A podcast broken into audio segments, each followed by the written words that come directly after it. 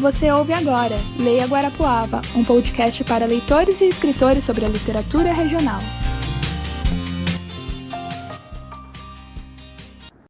Certa vez, nasceu um dragão diferente. Ele era azul, com as escamas das asas que lembravam folhas do outono, além de ser pequeno, desajeitado, gordo e não voar direito. Contudo, ele sobreviveu e passou a voar destemidamente entre os ferozes dragões, causando desconforto ao questionar tudo, o que aumentava sua fama de rejeitado. Por que tenho que ficar voando? Por que não posso aterrizar? Quem disse que não existe nada lá embaixo? Esses eram alguns dos questionamentos que o pequeno dragão fazia aos mais velhos, que lhe lançavam olhares de espanto e desprezo. Aquele dragão que não tinha nome e não era escutado por ninguém, cansado de tanto voar e não obter respostas, e já que por ser um questionador nem para a refeição agradava aos outros, resolveu cair por incontáveis segundos sem medo ou arrependimento. Preciso aterrizar, preciso saber o que há neste mundo além do céu. Por sorte, conseguiu planar e diminuir o impacto da queda, mas aterrissou bruscamente sobre o que parecia ser a única árvore que restava naquele mundo. Uma árvore centenária, com poucas folhas, e ali ele ficou por horas desacordado, até que voltou a si. Com a pancada, o dragão não se lembrava de onde veio, nem como veio. A única coisa que sabia é que estava num mundo novo e que tinha vontade de sobreviver. Oi, pessoal! Tá começando mais um Leia Guarapava. Eu sou Rita Ibachuk. Eu sou Ana Simitan e hoje a gente vai falar sobre empreendedorismo literário. No começo desse podcast, a gente lê um trecho do livro do Dragão Azul. E você ouviu uma voz diferente hoje aqui com a gente. Essa voz é do Norbert. Seja bem-vindo, é um prazer ter você aqui no Leia Guarapava. E estamos muito felizes, mas eu não sei o seu sobrenome, assim, não sou muito boa com pronúncias. Olha, é, a princípio é pra ser Heinz, mas algum, alguns falam Heinz, outros falam só aquela maionese famosa. Mas para facilitar, é o mágico, as crianças chamam de mágico.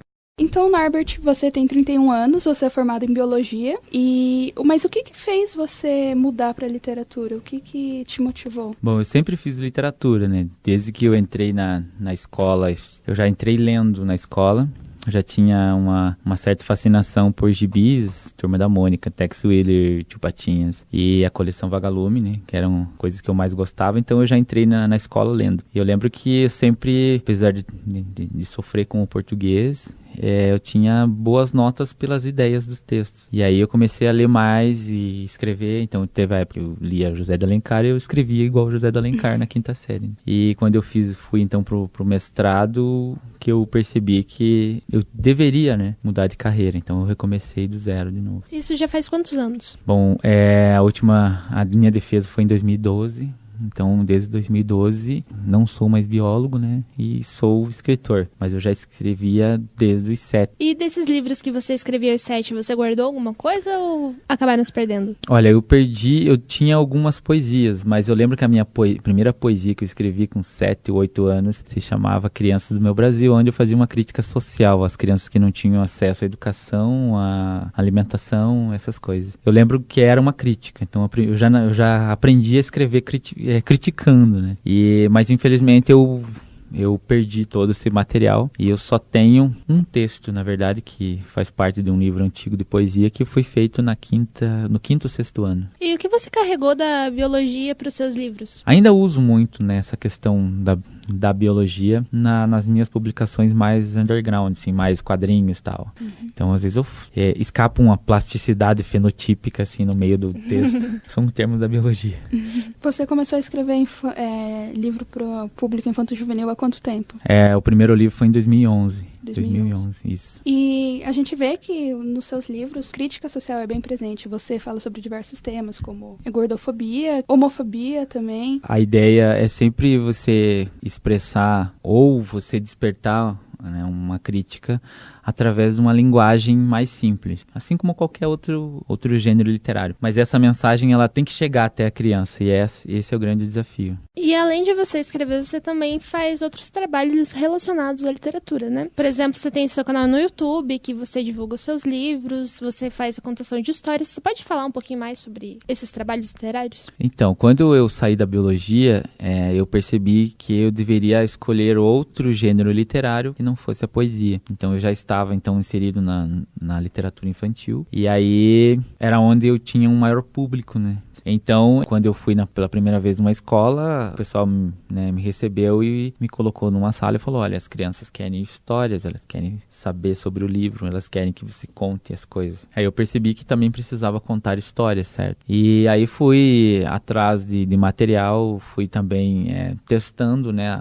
as técnicas que a gente vai aprendendo e você vai também adaptando também conforme o teu trabalho. Hoje, meu trabalho de contação ele é mais visual, eu trabalho com contação de histórias desenhadas. Para contar a história, eu preciso desenhar o personagem. É assim que funciona. Ah, eu só quero fazer um comentário que às vezes eu te vejo por aí, Norbert, e eu não te reconheço porque eu te imagino como uma cartola, sabe? As crianças não me reconhecem a cartola. É impressionante. É um adereço. Como que a cartola apareceu? Então, é, quando eu comecei a contar histórias, eu fui atrás de um figurino, né? Então, geralmente os contadores de histórias, eles têm roupas mais coloridas. Aí eu peguei e falei, poxa, as crianças adoram mágica, né? E aí eu tinha na ideia um número em que eu tenho até hoje, em que eu levo uma mala com livros e faço uma mágica, né? Eles tiram livros de dentro da mala, dos dois lados da mala, e eu crio histórias instantâneas com os personagens do livro. Tipo, se eles tiram Harry Potter, eu ensino Harry Potter na história. E aí no final eu conto para eles o segredo da mágica, que é eu já li todos aqueles livros, então eu consigo dominar os personagens e também as ideias do livro para transformar em outras histórias. Aí eu ia com uma capa, ia com tinha todos os adereços, né? Aí depois da quarta capa que eles rasgaram, né?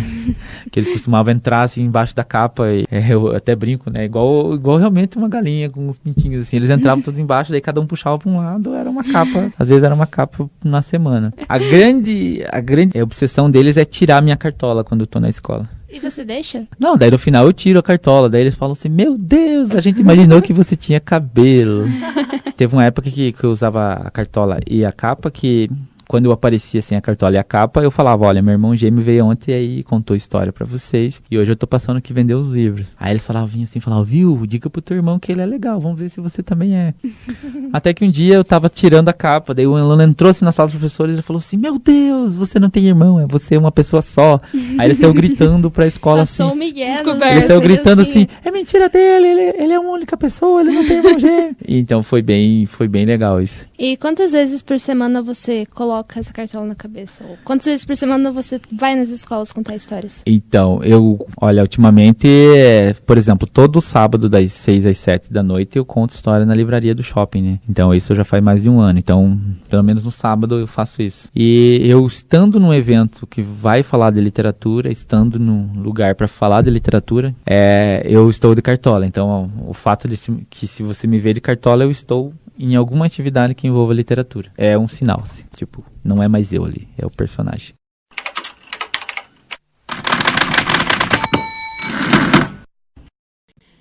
Agora a gente vai falar sobre as suas obras. E quais são as suas, outras inspirações no processo criativo? É, eu sempre brinco que são os boletos, mas Mas geralmente você precisa. É, hoje, se você produz qualquer tipo de conteúdo, você tem que estar atento ao que está acontecendo sua, né, no mundo, né? Tipo, hoje é, é, comum trabalhar a questão do bullying, né? Uhum. Que é um assunto que é sempre, agora, acredito que é, é desde um tempo, ele está sempre em evidência. Até um desses livros, deixa eu achar aqui, que a gente está com vários livros nessa mesa hoje. É o da Amélia Baleia, Corpo de Sereia, que é um trocadilho com Amélia Baleia, Saco de Areia. Isso. E aí ele vai construindo a história toda de uma menina chamada de Gorda, Baleia, Saco de Areia. Tipo, ela para de comer, deixa de fazer as coisas que ela gostava. Mostra de uma maneira bem sensível como que é essa mudança, como que afetou a menina, né? Tipo, eu sou adulta, mas eu lendo eu fiquei triste, assim, sabe? A ideia desse livro surgiu quando eu, observando um quadro, né, antigo e que mostra essa relação, né? Como era o corpo da mulher desejada na sociedade, né? Há, sei lá, séculos atrás. E quanto que mudou isso e o quanto que a sociedade né, impôs um outro modelo para a mulher. Tanto que um médico fala para Amélia, né, que a baleia, ela era sereia antigamente, e as pessoas que resolveram mudar isso, então não tinha nada de errado com ela. Nos seus livros, tipo, celebrar a diferença, né, diversidade, tipo, nesse O Pato é Pop, é, esse, esse, aí, no caso, é, eu falo que tudo é uma autobiografia, né? Você sempre, você não foge muito disso. Esse livro, ele, a ideia dele surgiu quando eu, eu descobri, né, a questão das altas habilidades. Fui diagnosticado, né, já adulto. É, e aí eu, eu entendi muita coisa, porque o aluno com altas habilidades hoje ele tem uma sala específica, na grande maioria, né, principalmente no Paraná. Aqui nós temos uma sala no, no Colégio Visconde, onde esses alunos eles, é, eles desenvolvem essas habilidades. Então eles têm cursos de música, têm é, aulas mais avançadas de, de, às vezes de robótica. Eles fizeram um livro comigo também. E, geralmente são alunos que, na grande maioria, às vezes causam algum problema em sala de aula. O aluno que conversa ou converse mais ou não faz nada, mas ele não tem aquele interesse. Então hoje tem um olhar voltado para esse tipo de aluno. A ideia foi fazer uma, uma, uma questão autobiográfica e também é mostrar que o Pato, né, aquele personagem desengonçado que todo mundo julga de maneira pejorativa, ele é, ele é o pop, né, porque ele nada, ele anda, ele voa. Nos seus livros você usa bastante referência a músicas infantis, né? E historinhas infantis, por exemplo, esse aqui, O Soldado que Não Queria Marchar e Nem Ser Soldado, que é daquela música clássica, Marcha, Soldado, cabeça de... É. E aí você faz várias rimas, Marcha, Soldado, cabeça de papel, gritou o comandante ao soldado Rafael. A ideia é que, assim, é, eu sou também uma... Eu tenho uma certa... É, ainda não lancei, né, a maioria, mas... Um CD? Não, ainda não. ainda não. É, mas eu tenho é, muitas releituras de contos de fadas. Eu adoro fazer releituras. Isso aqui é uma releitura, né? Acho que tem duas aqui na mesa que são releituras. Mas eu tenho, por exemplo, uma, as releituras mais assim dark são várias releituras dark né? é, tem uma história por exemplo que a Branca de Neve é vampiro e ela tem que ir atrás dos sete anões e aí ela precisa Ai. É, ela precisa do sangue dos sete anões para poder para poder recuperar o poder dela de vampiro e eu. Mas precisa de todo o sangue ou só um pouquinho? Todo. Nossa.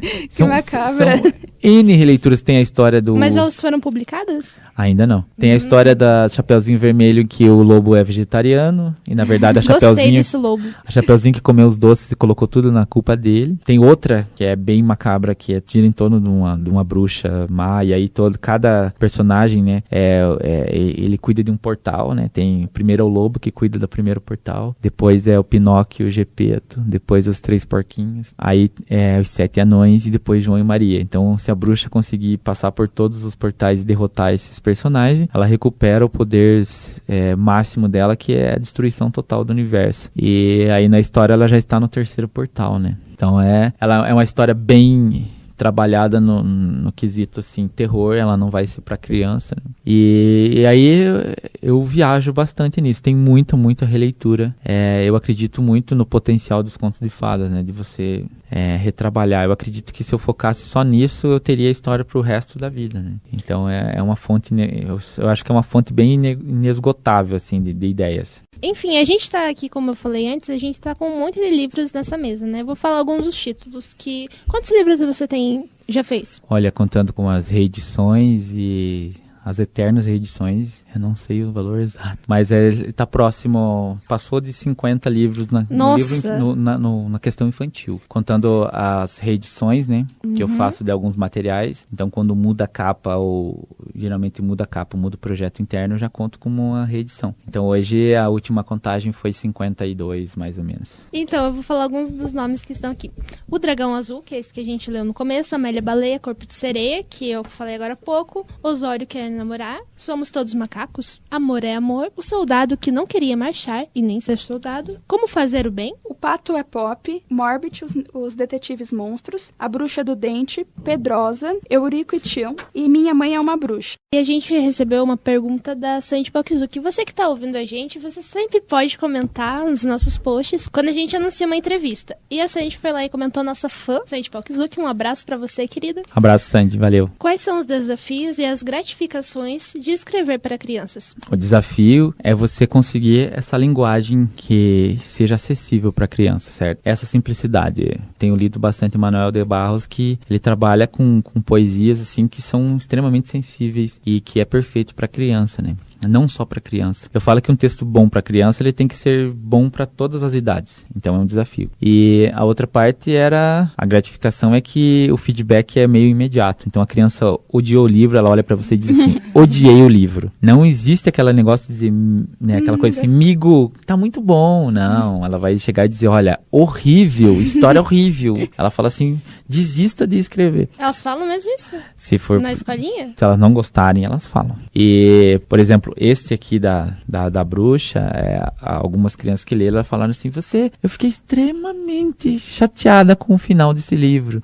Eu falei, então eu alcancei meu objetivo. Então o feedback é quase imediato. Então a criança ela te encontra na rua, ela dá o feedback do livro. Ela te encontra na escola, ela dá o feedback. Ela entra na tua rede social e manda o feedback. Então a gratificação é isso, que para escrever para adulto, você nunca sabe se estão gostando ou não. Às vezes estão malhando você e você não sabe. E a criança ela tem essa, inclusive ela tem, ela busca muito isso, esse contato com você para dizer para você, olha, eu li o teu livro e eu gostei ou eu não gostei ou você precisa melhorar ou essa capa não tá tão bonita. Então é, eu acredito que é, eu evolui muito mais na literatura infantil por causa desse feedback que é quase diário, né? É, recentemente a gente teve na Bienal do Rio de Janeiro, né, censura de uma HQ por causa que tinha uma representação de um beijo gay. E como você, é, como você vê isso como escritor? Olha, eu acho que você tem uma coisa que não dá pra gente tolerar é a censura. Censura na, principalmente na arte. Então eu sou contra. Já existe uma classificação né, de idades em todos os conteúdos. Se você não gosta, você não deve proibir a outra pessoa que gosta. E vocês perceberam que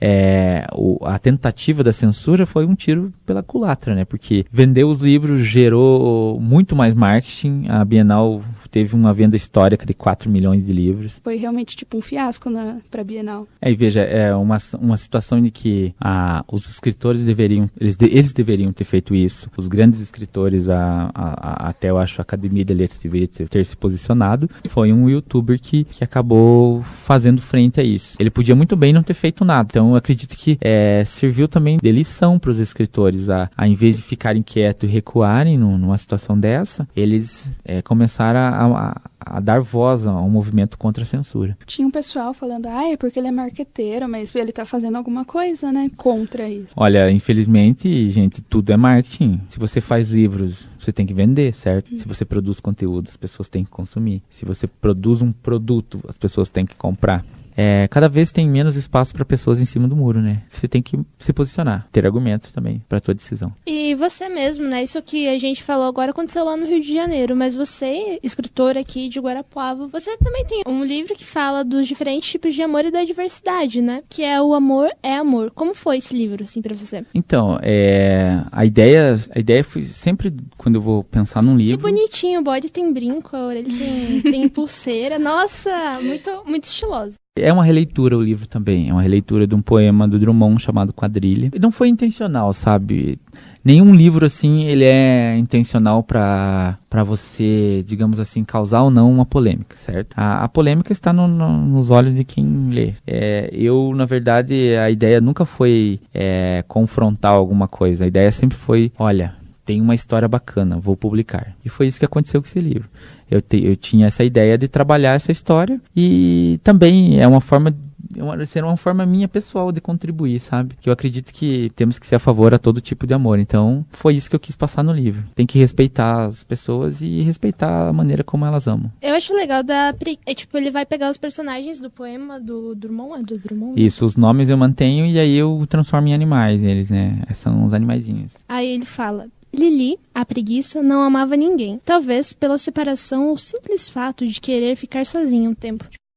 Ele abre assim a mente, né? Tipo, você não precisa ficar com ninguém, tá tudo bem você ficar sozinho. Sim, sim, é. E, e nós vivemos num, num, num momento, né, que as pessoas estão questionando é, várias coisas que eram dadas como verdades absolutas. E então, mesmo que você não concorde, as, as, discussões estão aí. Então, elas acabaram também entrando nos livros. E assim, tem livros muito mais antigos que, que, que se você for analisar a fundo, eles trabalham essas questões da diversidade, as, as, questões sobre. Não só aquela questão moralzinha, sabe? De, de ter uma moral da história, mas a questão de, de provocar, fazer a, a pessoa pensar o porquê disso, é, entender que existem pessoas diferentes e essas pessoas diferentes elas têm o direito também de, de estar né, em sociedade. Em uma das páginas está escrito assim: Você leu até aqui e nada entendeu? Acha que com esta imensa diversidade todos amam como Julieta e Romeu? Cada um é feliz como quiser, independente do amor que escolheu. Muito bonitinho. Então aqui a gente tem uns livros, mas você disse que tem outros também, que são 52 no total. E, e qual que foi seu preferido? Olha, é, o preferido é sempre o próximo, né, que você vai escrever. Mas eu tô na expectativa com relação ao livro que vai sair nesse semestre agora, na verdade, são dois. É um que eu não posso contar ainda o que, que é, mas é um quadrinho. E o outro é, é, é um livro que abrange mais o público juvenil, que é um livro que fala sobre K-pop. Então eu estou bem ansioso porque vai abordar a cultura coreana, a questão do, né, da, da, da dança mesmo. Né? Criamos um grupo baseado em BTS. E esse grupo ele vai viajar no tempo e vai. Só que ele não vai viajar no tempo nas culturas que geralmente estão no cinema tal. Ele vai viajar no tempo nas culturas nossas, americanas, americanas, como os maias, os astecas e os incas. Então eu estou ansioso por essa mistura da cultura desses, dessas três grandes povos com a coreana. E, é, e é essa estreia, digamos assim, no, no, no, juvenil, no público mais fundamental 2 e médio. Uhum, e que tá super em alta agora, né? A minha Isso. amiga, a minha amiga mesmo é fãzíssima de BTS, vive assistindo o Dorama, né? Que são as novelas Isso. coreanas.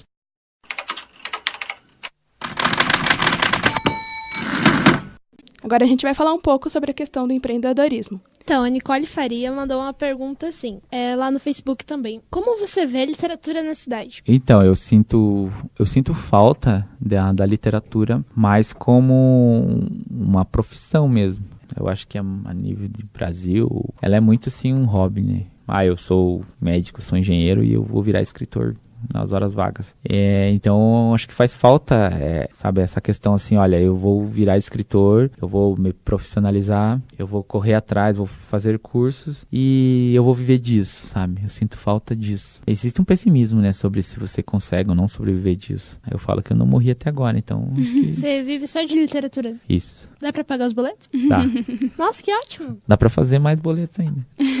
você fica muito tempo no, no início no vermelho, certo? E aí você tem que procurar um, uma visão também, querendo não, empresarial, porque você precisa da nota fiscal, você precisa estar em dia com impostos, com taxas, você precisa ter outros profissionais envolvidos, te procurar um contador quando você abre teu MEI, né? Eu, eu no caso, eu sou um MEI microempreendedor individual. Mas eu tenho a ideia, eu tenho a. Quero mudar para microempresa depois. Eu quero crescer também como uma empresa, certo? Porque você não pode viver da literatura só no oba-oba, né? Tipo. É, hoje o escritor ele é também um empreendedor, porque ele sabe, ele tem que saber como vender e saber como lidar com toda a produção dele. É, ele tem que vender, tem que prestar contas disso, tem que manter as taxas, que nem no caso quando você presta serviço para a prefeitura, você tem que ter as certidões negativas, tem que manter isso sempre atualizado Então, e custa caro você estar dentro da lei, certo? Sempre custa caro. Taxas, você tem que aderir a outros serviços, né? Por exemplo, você tem que ter conta jurídica, você tem é, outros profissionais que você acaba gastando muito. É, em quantas cidades você trabalha? Na verdade,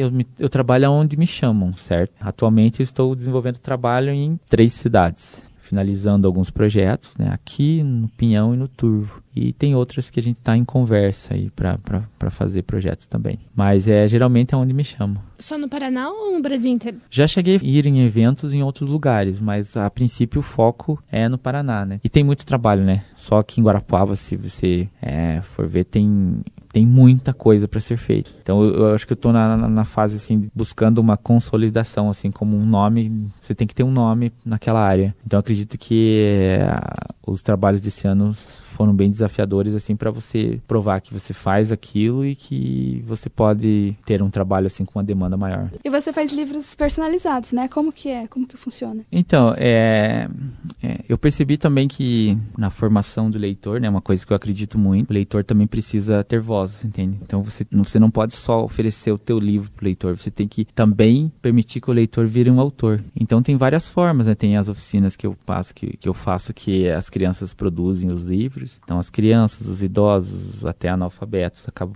produzindo o próprio livro. E na questão dos aniversários, é uma maneira também de, de, de aumentar o repertório, porque são histórias que eu preparo visando a contação de histórias nas escolas. E eu uso uma pessoa real, né, como personagem. Claro que ela vira um, animais, um animalzinho ali e, e uma situação, mas ao mesmo tempo eu crio uma história que eu vou usar em sala. Então, esses livros de aniversário para aniversariantes, para chá de bebê, para, enfim, o que a pessoa quiser. Eu acabo inserindo no meu portfólio são os livros que mais saem. As crianças gostam porque eu acabei de contar a história na sala, sabe? E aí eles querem o livro da, daquele personagem. E aí eu conto para eles que aquele personagem é uma pessoa real, nasceu, nasceu naquele ano ou fez 50 anos. Então são é bem variado assim a, questão da, da, idade do pessoal que procura. E é uma forma também de eu, de eu estar tá sempre produzindo. Então são textos mais simples mas com prazo. Às vezes uma semana às vezes dois dias às vezes no mesmo dia.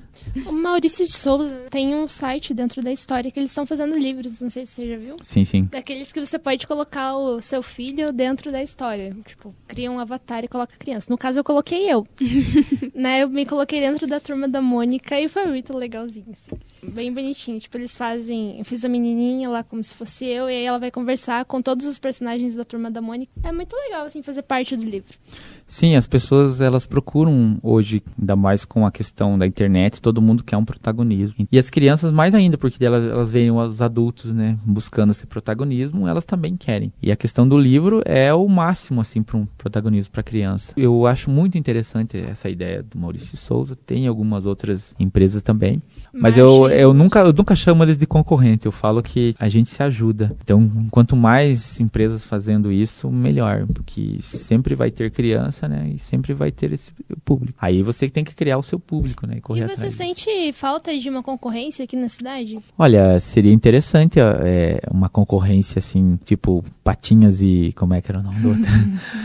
eu, eu esqueci até o nome do concorrente do Patinhas, mas acredito que a gente cresce muito com um concorrente, assim. Então você sempre está de olho no que o concorrente faz e o concorrente também está de olho no que você faz. Isso. E sinto também uma dificuldade até no, no, no próprio. Na, quando você vai conversar, por exemplo, para quem presta serviços na questão de design, né? É, são raros, né, os profissionais que têm essa sensibilidade para aquela determinada área na literatura, principalmente o infantil. É, a gente estava falando sobre interatividade, você incentiva essa interatividade no seu livro A Bruxa do Dente. Você poderia falar mais sobre ele? Então, é, como diz, eu sempre gosto de dar uma versão né, para as coisas. Então, sempre todo mundo conhece, né, a fada do dente. E aí eu pensei na bruxa do dente. Você tem a fada, tem a bruxa. A ideia foi fazer a criança entrar dentro da história. Como assim? Ela ilustrando cada passo do livro, né? Então ela começa ilustrando, contando um personagem que tinha um amiguinho parecido com o de, com ele, que com o um amiguinho dele que estudava numa escola parecida com a da pessoa que está lendo. E a pessoa tem que desenhar sua escola, sua casa, sua cidade. Faz com que a criança tenha esse protagonismo também de ser a ilustradora do livro. E os seus livros, a maioria deles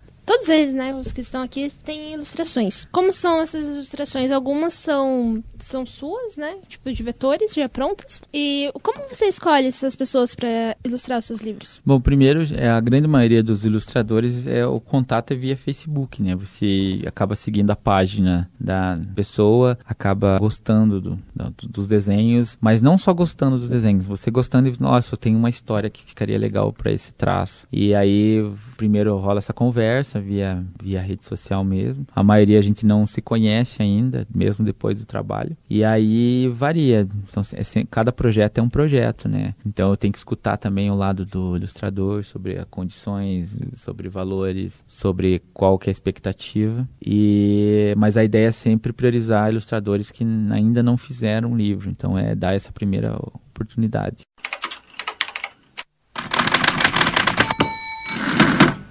Então, gente, a gente agora vai se encaminhar para o nosso último bloco que a gente vai discutir a vida de escritor. E qual que é o seu método de produção? É, quanto tempo você demora para escrever, mais ou menos? Então, varia muito. Tem livros que eu nunca terminei até hoje, tem livros que eu terminei e nunca, nunca publiquei. Digamos assim que de domingo a domingo eu trabalho com literatura. Tô, ainda estou né, procurando cada vez mais me, me policiar nessa, nessa questão do, de você ser o teu próprio patrão, né? É muito difícil, porque a ideia é assim, ah, eu não quero fazer nada hoje. Opa, mas tem prazo para amanhã. E varia muito. Então, tem os, os projetos mais rápidos, certo? Que são coisas mais simples, encomendas. Tem os projetos que são mais ambiciosos e que ah, demandam assim verba e também uma produção maior, uma produção assim mais mais no, no, nível mais alto, então eles demoram mais. E tem aqueles projetos que são assim projetos mais assim pessoais, sabe? Eu quero fazer aquele livro, né? E aí tô na fase que eu preciso é, separar, sabe? Precisei deixar um pouco essa questão mais assim, o que eu queria escrever e partir para uma o que que eu preciso escrever. Quem te dá os prazos? Bom, geralmente eu mesmo dou uns pra, os prazos. Eu busco, né, trabalhar todo dia a questão criativa, então eu leio todo dia, eu escrevo alguma coisa todo dia, então a ideia é que se você treina aquilo, você a qualquer momento você pode fazer aquilo. É como jogar futebol, como cantar, como qualquer outra coisa. O João Antônio Franz perguntou assim: qual é o seu processo criativo? Então, é, tem vários. Às vezes, é, a maioria eu escrevo à mão. Gosto muito de escrever à mão. Não tento não perder isso porque eu escrevo à mão, depois eu reescrevo na hora que eu estou digitando. Alguns eu escrevo o texto primeiro para depois buscar as ilustrações. Alguns eu ilustro primeiro e daí é, escrevo em cima. E varia muito, mas eu gosto muito de, de fazer ó, uma primeira versão, como tem um livro aqui que é a primeira versão. Aí eu vou sentar, mexer nele, riscar ele todo e refazer inteiro, entendeu? E então eu preciso muito do papel. O meu processo criativo passa muito pelo papel impresso. Sim, esses livros eles têm tamanhos diferentes, né? Para quem tá ouvindo aí de casa e não, não tá vendo, eles são. Alguns têm poucas páginas, mas mais desenho, outros têm mais escrita. Demanda, né? Uns tem, levam mais tempo, outros menos. Para você é mais fácil escrever um livro que conta uma história mais, por exemplo, esse Morbid, Os Detetives de Monstros, que ele tem mais falas, mais texto, ou esses outros são menos texto, mas rima. Qual é mais difícil para você? Hoje eu tenho mais facilidade de escrever uma história é, assim, eu sento lá e escrevo aquela história que ela vai junto com as ilustrações, vai ter sempre mais de 48 páginas. Então a, a ideia é sempre essa Estou começando a migrar do, do infantil para o juvenil. E a ideia é que aos poucos eu vá fazendo livros também sem ilustração, ou livros talvez mais interativos também. Eu acho muito bacana, é um livro que, que abriu muito espaço assim, né, no mercado foi o Diário de um Banana, né? Ele, ele mudou muita coisa, trouxe muitos outros autores que misturam desenhos com pouco texto e também acabam chamando é, esses leitores que não eram ainda leitores, né, para os quadrinhos e também acabam ajudando nessa formação desses leitores. Então é, é interessante essa questão mais. É, você conta uma história, a, o leitor está achando que está lendo uma história menor, mas ele está lendo uma história do tamanho de qualquer outra história. Porém, ela tem parte ilustrada. E o Diário de Banana tem uns 10 livros já, né? Tem filme também. Isso, tá saindo mais agora. Uhum. Já pensou em transformar seus livros em filmes? Não, não pensei uhum. ainda. É que assim, a, a ideia agora é, é, Todos esses. A maioria desses livros que estão saindo agora, eles vão ter um universo em comum, certo? Então todos os livros eles têm uma, algumas pistas, esses aqui pelo menos, os três. Eles têm... A Bruxa do Dente? Não, não, é esse aqui, é Minha Mãe é uma bruxa. bruxa. Minha Mãe é uma Bruxa. É Eurico e Tião e o Morbid. Esses três livros tem mais duas histórias que eu estou escrevendo ainda, em que eles vão ter, na verdade são seis histórias no total. Eles vão ter um universo em comum. E eu já estou colocando algumas dicas e que no final vai virar um tipo um Vingadores assim, todo mundo junto. É, e que conselhos você dá para quem quer ser escritor? Olha, primeiro que encare como uma maneira profissional, né? Você tem que buscar formação. Nós temos poucos cursos hoje no Brasil, mas acredito que está saindo muito material, muitos livros que ensinam a escrever, que ajudam a escrever ficção, que ajudam a criar personagens, ajudam você a melhorar seu método seu método criativo. Então é, é, como qualquer outra profissão, você tem que ir atrás de algum tipo de formação, certo? Tem que ter paciência, como qualquer outro projeto, né? Ah, eu prefiro investir numa franquia. Bom, a franquia vai demorar três anos lá para ter um retorno, né? Financeiro. E as pessoas têm a ideia de que você vai escrever um livro e no primeiro livro você vai vender tipo um milhão de exemplares. E não é isso. Bom, agora é o seu momento propaganda para você divulgar o seu trabalho. Onde as pessoas podem encontrar os seus livros e qual é o preço? Então, os valores variam muito. Tem um livro de a partir de 10 reais é, até 40, 42 reais, se não me engano. Então hoje eu tenho alguns livros na livraria Página, lá no shopping Cidade dos Lagos. Tem alguns livros lá na Gato Preto, na, na livraria que é próxima à prefeitura, né? Ali na Azevedo, Portugal, se não me engano. Não lembro o número. É, tem alguns underground que são livros mais quadrinhos tal, mais zine, que tem lá no bar do Zé. E a grande maioria mesmo é comigo mesmo. Então, é, eu sou o meu maior vendedor de livros, assim, sabe? Uhum. Quais são as suas redes sociais para as pessoas que querem contatar você? Então, minhas redes sociais hoje são todas até tão padronizadas, né? É escritor.norb, lá meu canal no YouTube, é meu Facebook e meu Instagram. Então você pode seguir o Norbert. Sigam-me. Os bons. Ah, você falou desse livro que você está escrevendo, ou que você não pode falar, mas e qual é o seu livro mais recente agora? Eurico e Tião, né? E a Serpente da Lagoa. É um livro. Nossa, que guarapavano! Isso, a ideia do livro é, é trabalhar dois personagens, né? Então, o Tião é um lobo-guará do passado, que estava lá tranquilo no seu rancho, quando caiu uma nave, uma nave não, uma, uma cápsula do tempo com o Eurico, que é uma gralha azul do futuro de Guarapava. E aí a, a gralha azul que morava no futuro, né, né, no futuro Guarapava seria um grande polo tecnológico, então eles acabam se encontrando e acidentalmente viajam para o presente. E aí, viajando para o presente, eles precisam encontrar a cobra, a serpente da lagoa, para cobrar os impostos, já que há 200 anos ela não paga impostos, né? para ajudar a Guarapava a sair de uma crise financeira. então eles vão ter que ter esse desafio. Mistura um pouco a, a questão, a linguagem do Tião, que é uma linguagem mais antiga, uma linguagem mais, mais, mais assim do campo. É, Eurico, que é um cara todo tecnológico e mistura também outras figuras emblemáticas da cidade. E assim como, assim, assim como todos os outros livros que estão saindo, eles têm continuação. Então a ideia é sempre é transformar numa série. Por exemplo, eles vão sair da, da situação da, da Serpente da Lagoa e a próximo livro eles vão acabar acidentalmente no baile das feias, né? Que é outra história bem guarapavana. E eles vão migrar em algum, eles vão passar por várias lendas, né? E histórias de Guarapuava, sempre com uma uma pegada mais releitura, assim. E você quer transformar num espetáculo, né? Em dezembro, como que é? Isso. A ideia é que a gente consiga fazer um espetáculo no final do ano, é, utilizando, né, os artistas locais, a, as crianças que que dançam balé aqui de Guarapuava, é, o pessoal que faz teatro aqui de Guarapuava. Então é mostrar um pouco dos nossos talentos, né? Já que estamos no ano dos 200 anos, né?